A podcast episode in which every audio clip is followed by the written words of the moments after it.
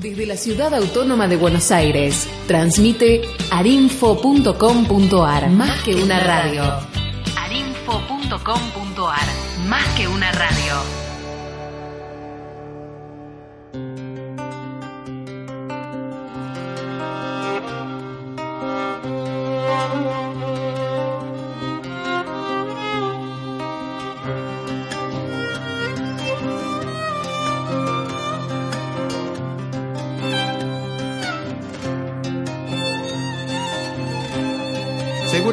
Ustedes desconocen que tierra adentro en el corazón de la Argentina se vende la hectárea de monte nativo a menos del valor que tiene en el mercado la madera de un solo árbol que se tira abajo en un desmonte. La gente que allí vive subsiste desde tiempos ancestrales vendiendo su mielcita, su bolsita de leña, su leche de cabra y soportan la rudeza de esa tierra que acabaría con la resistencia de cualquiera de nosotros en pocos días porque no conocen otra forma de vivir. Son felices en ese mundo regido todavía por la leyenda y la superstición. Destruyendo ese hábitat en pos de un falso progreso, le estamos clavando una espina en el corazón a esa gente que son tan argentinos como nosotros y los condenamos a la desaparición.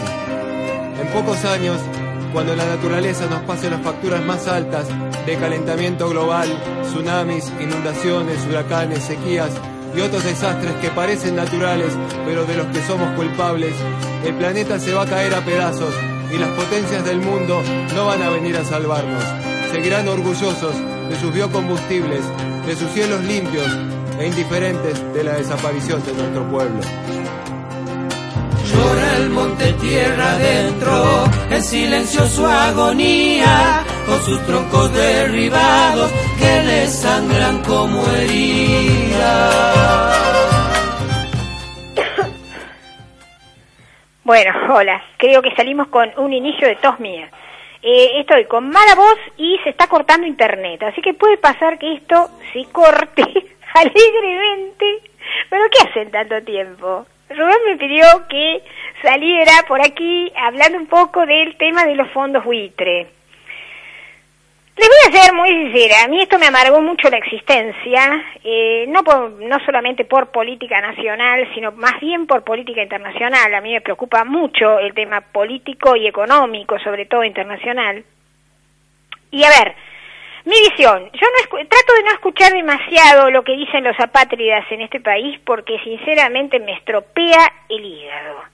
Entonces, eh, amargarse la existencia no va a ayudar. Yo no puedo hacer que, que, todos esos personajes horribles, autotitulados economistas no sé dónde, este, o sí, ¿no? O sea, los, economistas de, Estados Unidos, o sea, a favor de los Estados Unidos o de los no ya ni siquiera de los Estados Unidos, que tampoco tiene exactamente la culpa de esto, sino de, de las corporaciones, o sea, todos esos serviles eh, empleados de las corporaciones, muy bien pagos, por cierto, o sea, uno entiende la razón del servilismo. Entonces, estar escuchando es como que desgasta y da bronca, ¿no? Entonces, tengo más que nada referenciales, pero a ver, eh, lo que sí escuché fue todo lo que el gobierno tuvo para decir, pero no de ahora. Es decir, yo vengo escuchando lo que el gobierno tiene para decir desde eh, que asumió Kirchner. Entonces, vengo con una larga historia de escuchar y analizar eh, discursos económicos. A veces el discurso político suele distanciarse un poco del discurso económico, hay otros, otros factores que a veces no se mencionan, pero lo que yo veo es una cierta coherencia, coherencia es la palabra. O sea, hay coherencia entre las acciones de este gobierno y eh, las acciones económicas y las acciones políticas. O sea, uno le puede cuestionar muchas cosas al gobierno de Cristina Kirchner, pero eh, la coherencia absoluta que han tenido en el manejo del pago de la deuda, que fue lo que nos mandó al carajo.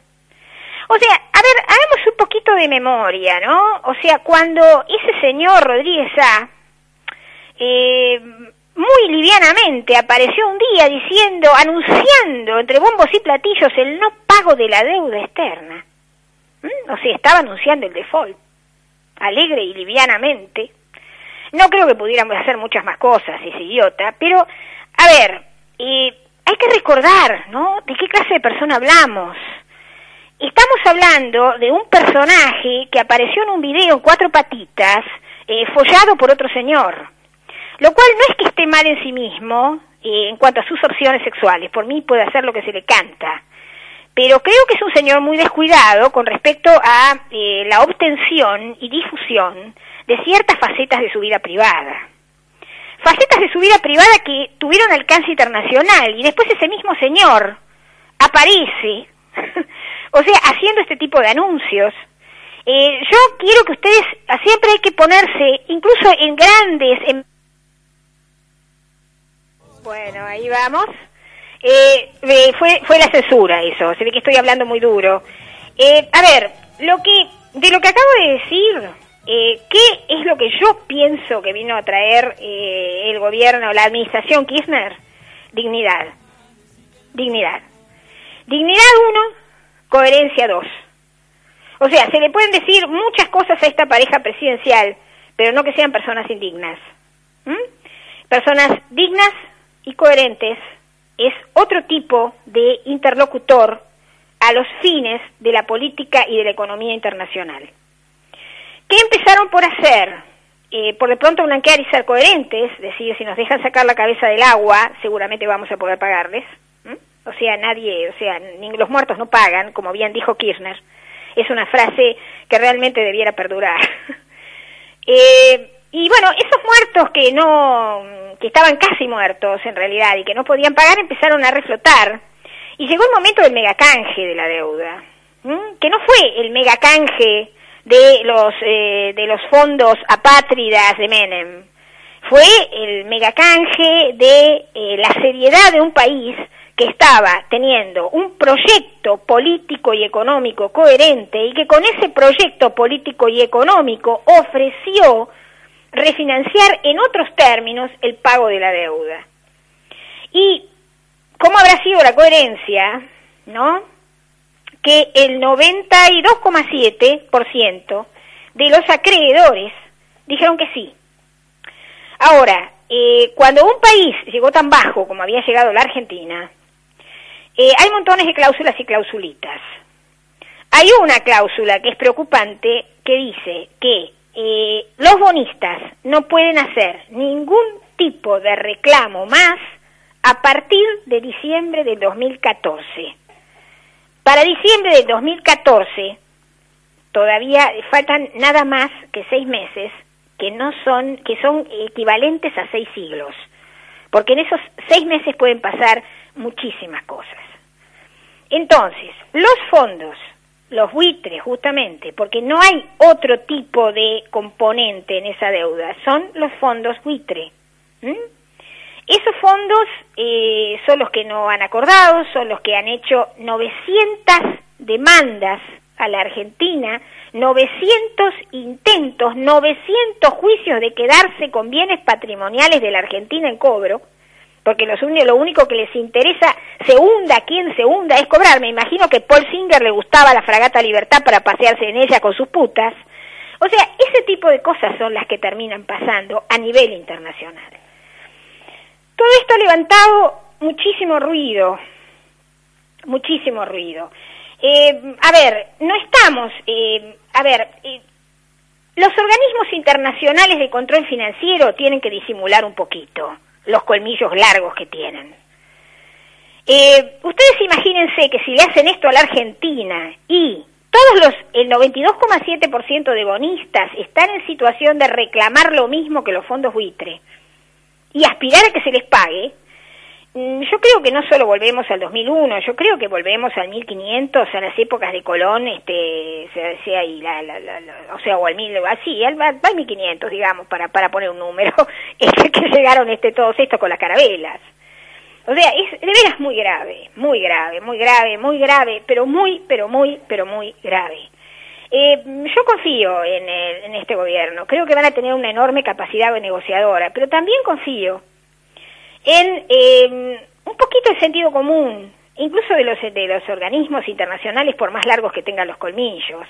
Usted, ustedes imagínense que si el día de mañana, este, cuando muy prontito eh, Grecia tenga que refinanciar su inmensa deuda externa, va a desaparecer Grecia y los griegos, olvídense de su bandera, olvídense de todo porque les rematan hasta los calzones de sus abuelas. Entonces, ¿qué acreedor va a querer hacer, aceptar una refinanciación? O sea, ninguno. Van a decir, no, vamos todos a juicio, se van todos al carajo. Y que se muera Grecia. Y que revienten. ¿A qué le importa al capital financiero la vida de las personas? ¿Le importa? No, no, le importa. No, le importa. Entonces, si quieren que las finanzas internacionales adquieran una, un mediano orden y una mediana coherencia, van a tener que ponerse a analizar las eh, cosas eh, desastrosas que están haciendo los hombres como Paul Singer y sus fondos buitre. O sea, eso es algo muy importante de, de, de, fijarse y de considerar. ¿Qué pasó? El Fondo Monetario Internacional, tal como yo pensé, lo primero que pensé cuando me puse mal, porque ese primer día yo dije, ay Dios santo, cómo nos jodieron mal. Y algo me vino, me vino como un, como, a ver, a mí me vienen ese tipo de ideas así, ¿no? O sea, como una cosa, o como, como una cosa que circular que se va expandiendo, que decía adentro FMI. Y lo primero que me aparece, o sea, uno o dos días después, fueron las declaraciones del Fondo Monetario Internacional diciendo que era muy preocupante ese fallo de Estados Unidos en relación a futuros canjes de deuda. O sea, el Fondo Monetario no es boludo. Los fondos buitres sí, pero el Fondo Monetario no. O sea, a ver, lo que están haciendo los fondos buitres en realidad, matar la gallina de los huevos de oro. O sea, una cosa es que vos la sigas expoliando y le sigas pidiendo huevos, y otra que la mates y la hagas al horno. Son cosas muy diferentes. Eh, hasta el Fondo Monetario se da cuenta. El New York Times sacó un editorial adverso a los fondos buitre y a lo que había dicho su propia Corte Suprema de Justicia. Entonces, eh, yo lo que creo, volvemos siempre a lo mismo, considero que lo más sensato es una muy buena renegociación de deuda, o sea, a ver, no renegociación de deuda, sino renegociación a nivel internacional de eh, esta deuda de los fondos buitre, pero no ya con los fondos buitre, sino con incluso con nuestros acreedores a los quienes les estamos pagando, porque una de las cosas que caracterizó al, al gobierno de Cristina Kirchner fue el pago riguroso de los vencimientos de deuda. Entonces la coherencia la están viendo.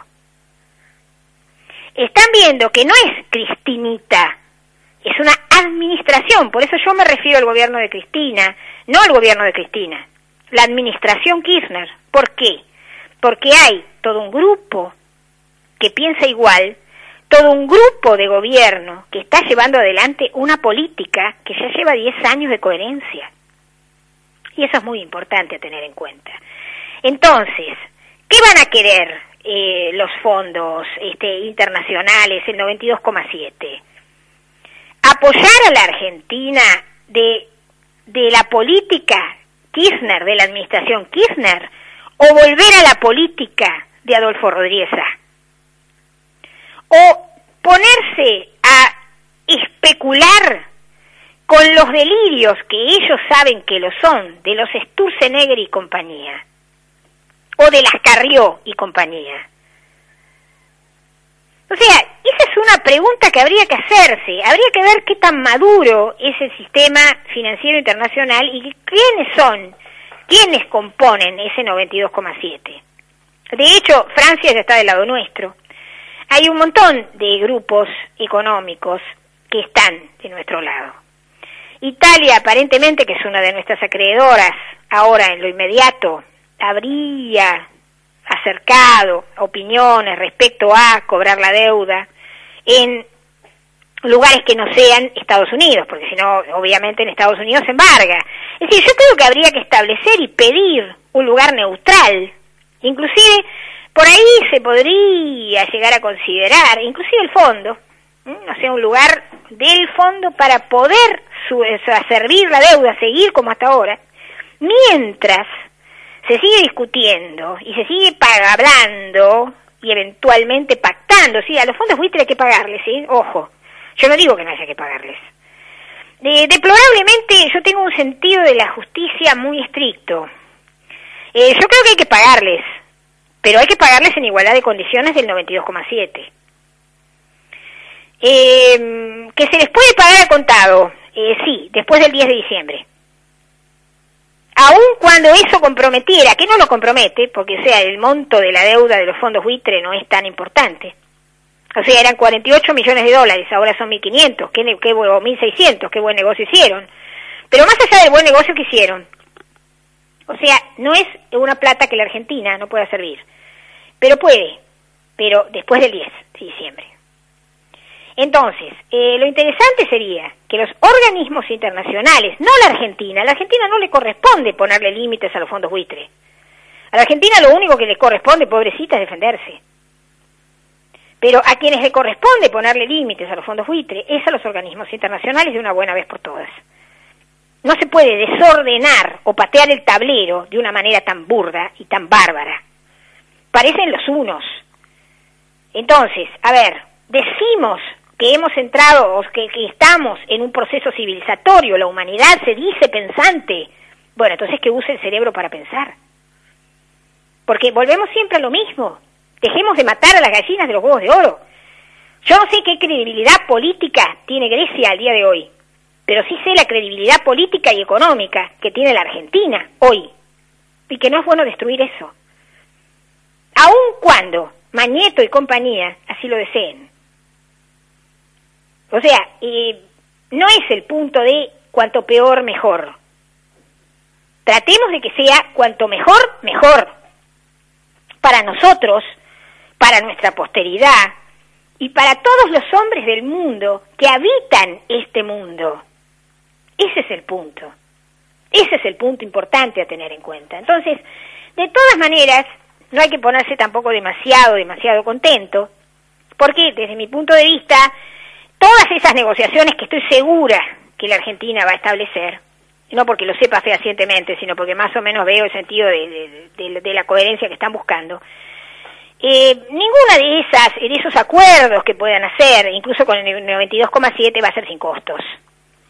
Eh, si la Argentina se piensa que puede mantenerse fuera, o alguien pensó en algún momento que se podía mantener fuera del Fondo Monetario Internacional, mmm, yo lo veo un poquito difícil.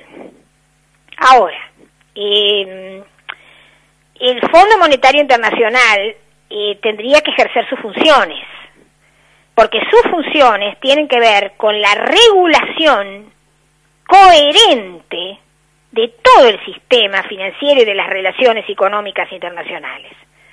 Entonces, este es un buen momento para que de una buena vez por todas este capital, este, este, el capital del mundo se ordene en beneficio de los pueblos y no en contra de nuestra especie. Porque si no, estamos regidos por máquinas que a las cuales les importa 22 caranchos que la especie humana continúe o discontinúe. Y en un mundo en el cual tenemos gravísimas señales de hecatombe global climática o no climática o de cambio de, los polos terrestres, que es lo que yo me inclino más a pensar, discúlpenme, eh, y una enorme contaminación y un enorme uso bárbaro de los recursos, que eso sí es real. Y eso no es incontrastable, es así, estamos agotando nuestro planeta.